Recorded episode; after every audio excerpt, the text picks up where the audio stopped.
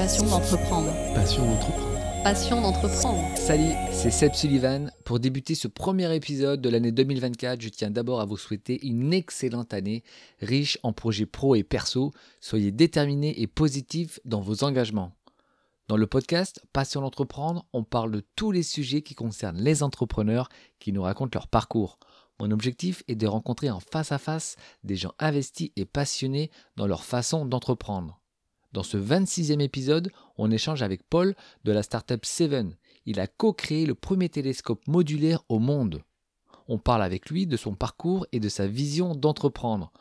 On finira comme d'habitude l'émission avec la citation du soir. Bonne écoute. Bonjour Paul, merci de m'accueillir ici à Unitech. Première question, comment t'es venu toi l'envie d'entreprendre? Alors l'envie d'entreprendre, ça fait très longtemps qu'elle existe. J'ai une vie professionnelle euh, autour de la construction de projets ou de la gestion de projet. Du coup, j'ai toujours pu euh, alimenter euh, cette envie au gré du temps. Et euh, avec un copain qui est aujourd'hui mon associé, on se disait souvent la machine à café qu'un jour on montrait notre boîte. j'ai pas de raison particulière ou je sais pas identifier une motivation précise sur mon envie d'entreprendre, mais par contre je sais qu'elle a, depuis que j'ai 20 ans, elle a toujours existé. Et, je me voyais pas salarié à 50 ans par exemple, ou pas sans avoir fait quelque chose de mes mains avant. Donc là, on va parler de, la structure, la startup, Seven. Tu penses que c'est ça qui t'a donné l'envie d'entreprendre ou tu avais vraiment l'envie d'entreprendre, tu aurais pu faire autre chose? Non, il faut les deux. Euh, l'envie, elle, l'envie, elle était là. Après, euh, il fallait euh, un facteur confiance. Et pareil, avec ma précédente vie professionnelle, je pense avoir j'ai pensé avoir acquis un ensemble de compétences et de connaissances suffisantes pour me donner assez de confiance en moi pour me dire ok je suis capable de relever le, le challenge alors ça tu tu le sais euh, jamais avant avec certitude, mais en tout cas, il y avait ce facteur confiance qui était là. Pareil pour, euh, pareil pour mon associé. Donc, on était assez mature, assez prêt pour se lancer. Ensuite, il y a eu le projet, le projet de Seven, euh, qui à la base n'est pas un projet professionnel. C'est-à-dire qu'on, je pars d'un besoin, je pars d'un besoin perso autour de mon télescope. Ben, finalement, Damien, qui que je consulte sur le sujet, qui a une imprimante 3D chez lui, euh, commence à bricoler un truc. Et puis on se rend compte que ça marche. Et c'est à ce moment-là qu'on se dit, bah, il y a peut-être euh, une vie professionnelle ou une réalité professionnelle ou industrielle derrière. Et on commence à creuser la question.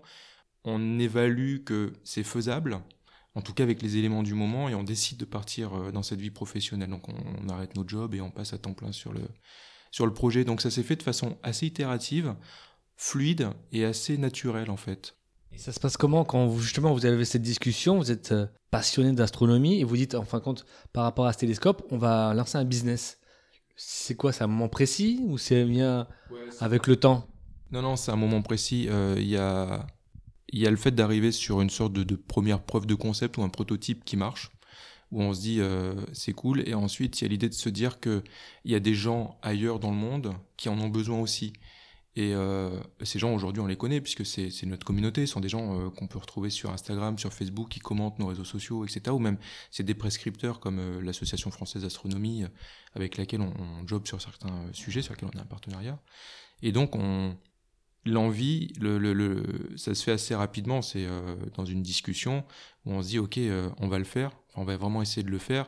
Et on va le faire pour amener ça sur le marché et permettre à des gens de pouvoir accéder à ça et, très, très, très humblement, le but c'est pas de changer l'astronomie ou de changer le télescope, mais c'est d'apporter un équipement qui soit plus pragmatique, plus simple, euh, plus simple à transporter, euh, plus, plus simple pour évoluer avec, pour pratiquer l'astronomie. Et c'est ça qui nous motive à la base à passer le projet en mode euh, professionnel. Et donc c'est quoi concrètement pour nos auditeurs Seven, c'est quoi cet appareil? Euh, c'est un télescope à miroir. Je ne détaille pas, je rentre pas dans le technique. Mais euh, aujourd'hui, si je fais un parallèle avec le monde de l'appareil photo, quand euh, je suis passionné de photographie ou quand je suis professionnel en photographie, souvent, je m'équipe avec un appareil photo réflexe, avec des objectifs interchangeables. Et tout l'intérêt, c'est que j'adapte mon objectif en fonction de mon contexte, de ma situation de photographie. Dans le monde de l'astronomie, cette polyvalence, elle n'existe pas.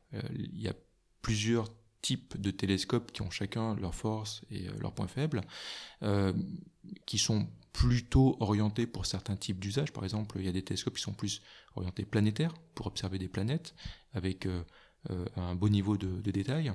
et des télescopes qui sont plus orientés pour du champ profond, c'est-à-dire pour observer des nébuleuses, des galaxies, etc. Et la contrainte est que quand on est astronome, on va acheter 2, 3, 4 télescopes au gré de sa pratique, parce qu'on va chercher augmenter la capacité de collecte de lumière, donc on va chercher à augmenter le diamètre du miroir pour absorber plus de lumière, et si j'absorbe plus de lumière, j'ai plus de détails et de luminosité.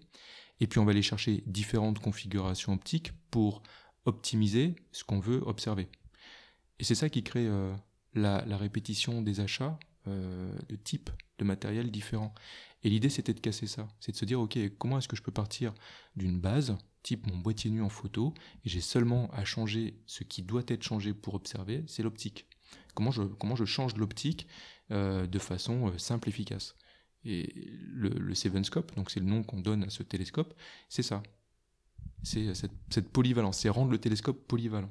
Vous avez lancé un prototype de ce télescope que vous avez financé avec vos fonds propres. Donc dans, la continuité, qu'est-ce qui s'est passé juste après? Alors, très rapidement, euh, on arrive un peu à la limite de nos fonds propres. Si on veut aller plus loin, il faut plus de fonds propres. On a été capable de prototyper, etc. Donc assez rapidement, j'en parle à, des copains et euh, mes copains mettent aussi beaucoup de sens dans ce que je fais parce qu'ils me suivent aussi euh, depuis quelques temps et du coup bah, spontanément j'ai deux copains qui sont volontaires pour investir dans le projet et d'ailleurs gros, gros merci à eux ils le, savent j'étais encore en visio avec eux hier mais sans eux on peut pas aller beaucoup plus loin et en fait cet argent là il va nous permettre d'aller sur la prochaine étape qui est celle de prototyper avec un bureau d'études euh, mécanique qui est ici à Bordeaux, euh, de prototyper la, preuve de enfin le démonstrateur qui est le produit aujourd'hui euh, qu'on a qui permet de, vérifier que la modularité, la polyvalence peut bien fonctionner sur un télescope.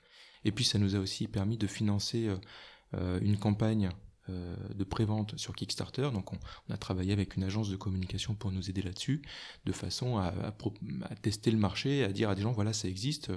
Bah, si vous êtes intéressé, vous pouvez le précommander euh, d'ores et déjà. Vous avez levé plus de 30 000 euros. Et tu étais surpris ou c'est quoi? C'est le fait d'avoir une base, une communauté qui, qui vous a porté par rapport à ça? Alors, surpris, oui, et euh, surtout beaucoup, de, beaucoup de, de gratitude pour, pour ces gens-là, beaucoup de, je les ai déjà remerciés et je pense qu'on manquera pas de le faire euh, dans le futur. Une bonne surprise parce que quand tu te lances euh, sur ce type de, de, sujet, on, vend, euh, enfin, on, propose un télescope qui est innovant, un modèle qui n'existe pas. Grosso modo, un peu sur plan, puisqu'on n'est pas encore sur le produit définitif, il reste à construire. C'était aussi l'objet de, ce financement participatif. Euh, pour une livraison pour dans un an, en décembre 2024, avec un prix euh, entre 700 euh, et 1050 euros. Donc ces gens qui ont accepté de précommander un télescope, on leur doit énormément. ils nous aident clairement, ils sont très structurants pour la suite du projet. Donc beaucoup de gratitude. Une forme de surprise, oui on savait, parce qu'on avait un petit peu euh, mesuré euh, le truc, on, savait qu'il y aurait des, précommandes et que voilà, mais on savait pas dire combien et on est super content euh, d'avoir atteint les 25 et d'avoir passé l'objectif des 30 000 euros. Donc là, vous avez les précommandes, donc dans un an, faut livrer. C'est quoi le, process pour vous là? Vous êtes à, quel moment charnière de, votre structure? Alors, il y a deux moments charnières. on a encore un effort pour euh, lever les tout derniers verrous techniques. On sait euh, comment les lever. Maintenant, il faut faire un petit cycle bureau d'études. Il faut financer aussi ce cycle bureau d'études pour aboutir sur sur le développement, euh, sur ce développement-là. L'enjeu suivant, c'est d'arriver à industrialiser bah, ce, ce, premier de série ou ce, ce démonstrateur, c'est d'arriver à en faire une réalité industrielle qui est reproduisible avec le même niveau de qualité cycle après cycle et pouvoir le commercialiser euh, en France et demain en Europe de l'Ouest, voire euh, au-delà des frontières européennes. Donc le gros step technique pour 2024, c'est d'aller chercher l'industrialisation. Pour ce faire, on va avoir besoin de fonds. Donc l'objectif, c'est aussi euh, de convaincre nos prochains investisseurs du bien fondé du projet, de sa réalité, de sa pérennité, de son attrait marché, et d'aller chercher une levée de fonds pour lancer la commercialisation du, télescope. Vous êtes deux sur le projet. Comment vous répartissez le travail? Damien est plutôt concentré sur la partie technique. du projet. C'est plutôt lui qui est en relation avec tout ce qui, tous nos partenaires techniques, bureaux d'études, industriels, etc. Moi, je suis plutôt sur la partie, alors vulgairement la partie business. Je suis plutôt sur le business plan, sur la modélisation du développement de l'entreprise, sur l'évaluation précise des besoins au démarrage et sur les années à venir, plutôt sur cette partie un peu de, stratégie opérationnelle et de stratégie financière et de modélisation du, business plan. Évidemment avec Damien aussi, mais euh, voilà, moi je concentre euh, mes efforts là-dessus. Et vous avez l'envie, euh, parce qu'industrialiser c'est lourd, de, de, le faire en France ou s'il y a plus de chances que ça se fasse à l'étranger en termes de coûts? Bah, ça c'est une super question à laquelle on n'a pas de réponse unique. Alors je vais plutôt parler en termes d'envie. C'est d'être un fabricant français de matériel, d'astronomie, et pas que, euh, produire aussi des services euh, qui vont aider les astronomes à pratiquer l'astronomie. Quand tu te lances dans une activité industrielle, tu peux pas... Euh, enfin, tu peux pas... C'est-à-dire que j'ai pas 2 millions d'euros en trésor, donc je peux pas poser 2 millions tout de suite sur la table, prendre 10-15 personnes, acheter un outil industriel et dire c'est boum, c'est bon, c'est parti, et puis le temps que les croissances, que la croissance vienne, tenir comme ça sur de la trésor. Ça, J'aimerais beaucoup, mais ça peut pas fonctionner comme ça. Donc, le but, c'est euh, d'évaluer, et c'est ce qu'on fait avec euh, nos partenaires, c'est d'évaluer quel est le bon modèle pour lancer l'activité. Peut-être que ce modèle est en France, peut-être que ce modèle n'est pas en France. Euh, s'il n'est pas en France, c'est d'évaluer comment est-ce que ce modèle peut être rapatrié et quelle partie on rapatrie en premier, puis en deuxième, puis en troisième en France. Et donc il y a plein de possibilités. Ces facteurs de notre capacité de, à lever des fonds et de notre capacité d'investissement. C'est aussi euh, facteur des euh, coûts que ça engendre en termes de production, en termes euh, d'infrastructure, en termes de social, et c'est facteur des sommes que sont prêts à investir les astronomes pour s'équiper en matériel. On, peut proposer un télescope à 4000 euros, mais on va aussi fermer, on va pas pouvoir adresser tout le marché qu'on voudrait adresser avec un prix à cette hauteur-là on peut proposer un télescope à 1000 euros. On va pouvoir adresser et le proposer à plus de personnes. Mais peut-être qu'on va devoir euh, le fabriquer différemment. Donc ce sont tout. Il n'y a, aucune décision de, prise. Euh, pour l'instant, on est plutôt dans l'évaluation de tous les modèles pour ensuite choisir le bon modèle avec cette volonté à la fin, in fine, dans les années à venir, d'internaliser un maximum euh, en France, ici en Gironde. Tu pourrais nous raconter une anecdote qui t'a marqué justement par rapport au début du projet? Sur recommandation euh, euh, d'une personne, on s'était rapproché d'une association qui est à Gragnan qui s'appelle Transtech. Transtech, c'est une association qui, euh, qui accompagne les inventeurs dans justement cette, ce, travail de développement, d'innovation, d'accompagnement autour du brevet, jusqu'à l'industrialisation ou, ou, la gestion du, brevet derrière.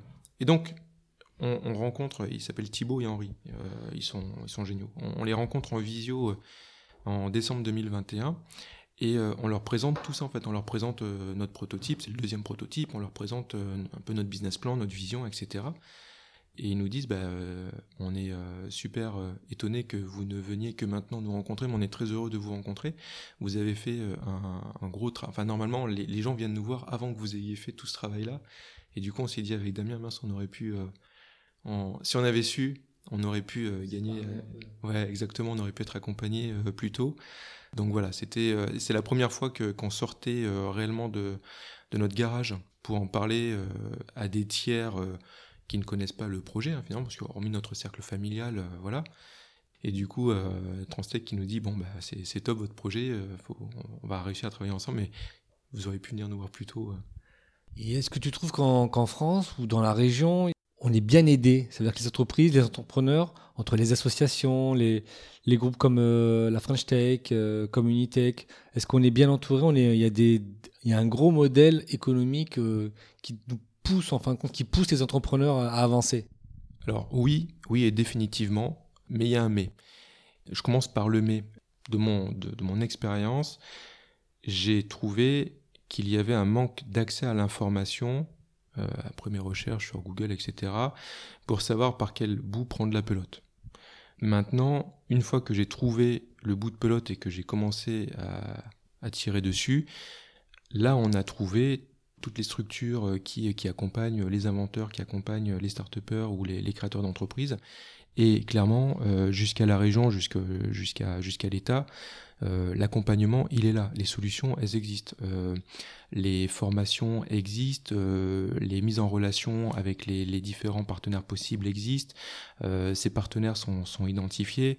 On peut citer plusieurs acteurs, mais euh, la CCI, euh, on a parlé de Transtech, ici on est chez Unitech, tu as cité la French Tech euh, juste avant, il y a Bordeaux Techno West aussi, etc. etc. côté banque, on, peut ne pas le savoir, mais il y a de nombreux partenaires bancaires, alors je vais pas citer de marque, mais qui, qui accompagnent aussi l'innovation. on a BNP, on a Crédit Mutuel, on a Banque Populaire, etc., etc. Et qui sont capables d'avoir des solutions pour aussi accompagner le développement des startups qui ont des solutions en fonction de, leur niveau de maturité. Donc, et puis côté région, côté État, euh, il y a aussi euh, BPI, bien évidemment.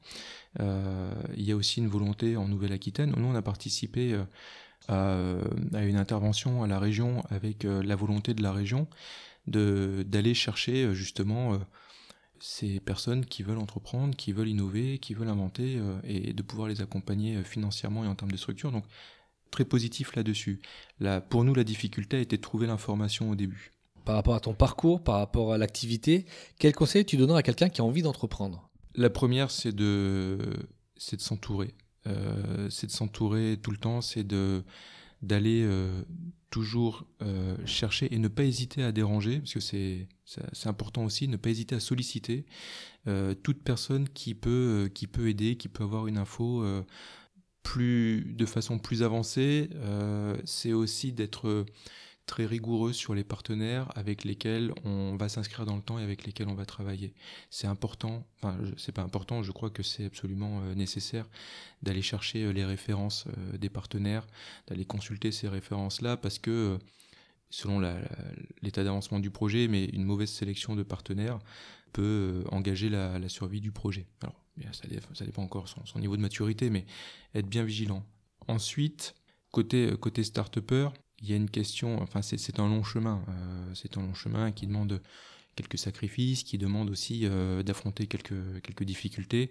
Il faut avoir une foi assez, inébranlable euh, dans, son projet, être vraiment convaincu que ce qu'on fait a du sens et qu'il a un, réel avenir auprès de clients. Je pense aussi si je devais donner un conseil, c'est de bien, euh, de bien travailler sa pugnacité ou sa résilience. C'est cette capacité à pas abandonner et c'est cette capacité à, absorber euh, les difficultés pour continuer d'avancer. Partant de là, après, euh, bien entouré, apte à subir les échecs et apte à continuer d'avancer vers la destination qu'on s'est fixée, déjà je pense que c'est pas mal. Le, meilleur conseil que je pourrais donner, au-delà de, de évoqués, c'est lancez-vous n'hésitez pas, lancez-vous. Euh, on est quand même en France, on est bien accompagné. De façon très pratique, j'étais salarié, j'ai pu, j'ai sollicité un cursus en évolution professionnelle. C'est un dispositif qui est euh, dispensé par des organismes autour de l'emploi. Moi dans mon cas c'était l'APEC puisque j'étais cadre auparavant. Ce cursus en évolution professionnelle, tu expliques à des gens la nature de ton projet et la réalité possible de ton projet. Euh, ça passe en commission, il y a une évaluation qui est faite, et si ton projet est jugé crédible et sérieux, ça te permet de, prononcer ta démission et de bénéficier au moment de ta démission de tes indemnités euh, chômage, euh, sans avoir la carence avant de, bénéficier de l'indemnité. Donc ça, c'est opérationnel, c'est un dispositif qui est mis en place par l'État, et heureusement qu'il est là, parce que nous, c'est clairement ce qui nous a permis de nous lancer, de, de gérer le risque comme ça. Lancez-vous, c'est le conseil le plus important, ne pas hésiter. Toi, tu es un passionné à la base d'astronomie. C'est quoi qui te fascine? À la base, c'est une question d'émotion. J'ai comment, enfin, je suis rentré dedans euh, avec un livre et j'avais 6 euh, ans. Je me, promène euh, avec mon père. À l'époque, on avait beaucoup de librairies. Et donc, je vois un, bouquin en vitrine et ce bouquin, je sais pas, la, cover m'attire et je bloque dessus et du coup, mon père le voit et achète ce livre.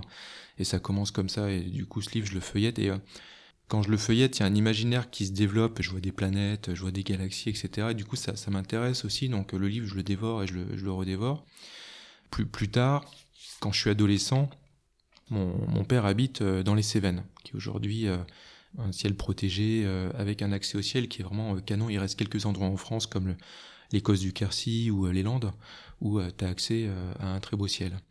Et bah, les soirs d'été, on, on, sortait les plaids, on sortait les jumelles et puis on s'allongeait à la fraîche et puis on regardait le ciel comme ça. Donc c'était plutôt contemplatif, c'était pas de l'observation pour, pour faire de la science ou quoi que ce soit. C'était strictement contemplatif, mais c'était de chouettes moments. C'est aussi ça qui m'intéresse dans l'astronomie, quand, quand je regarde dans l'oculaire, quand je vois de mes yeux des nébuleuses, des galaxies, des amas d'étoiles, ou que je vois les anneaux de Saturne ou les lunes de Jupiter, ou même les, les bandes de nuages de, de Jupiter. C'est à chaque fois la même émotion qui est renouvelée. C'est un peu bateau, mais il y a quelque chose de beau, de beau avec un B majuscule quand tu regardes dans un télescope et que tu regardes l'univers. Au-delà d'aller chercher des données ou d'aller plus loin dans, dans, le truc, mais juste ça, c'est comme quand tu te retrouves sur la plage sur un coucher de soleil le soir, ou quand tu as un ciel pommelé de nuages avec un soleil naissant ou couchant, ça crée des lumières qui sont assez, assez spectaculaires, ça crée une émotion tout de suite. Bah, L'observation de, de l'espace, c'est la même chose. Merci pour tes infos, tes conseils, et puis je pense que ça va aussi peut-être donner, inspirer des gens. Pourquoi pas mettre un petit œil pour admirer le ciel ben, je, le, je le souhaite. Merci de m'avoir ouvert le, le, micro et de m'avoir fait participer à ton podcast. Je le, je le, trouve super et à mon tour, j'espère que d'autres euh, entrepreneurs euh, pourront euh, y accéder, le découvriront et, et pourront s'en inspirer leur développement. La citation du soir est de Thomas Pesquet. L'homme a toujours eu besoin de se confronter à des choses qui le dépassent. C'est en sortant de sa zone de confort qu'on apprend. Je vous remercie pour votre écoute. N'hésitez pas à vous abonner et à laisser des commentaires sur Spotify, Audioblog et Google Podcast. On se retrouve également sur la page Facebook et Instagram de Passion d'entreprendre. Soyez forts et déterminés dans tous vos projets. À bientôt pour un nouvel épisode de votre podcast. Passion d'entreprendre. Passion d'entreprendre. Passion d'entreprendre.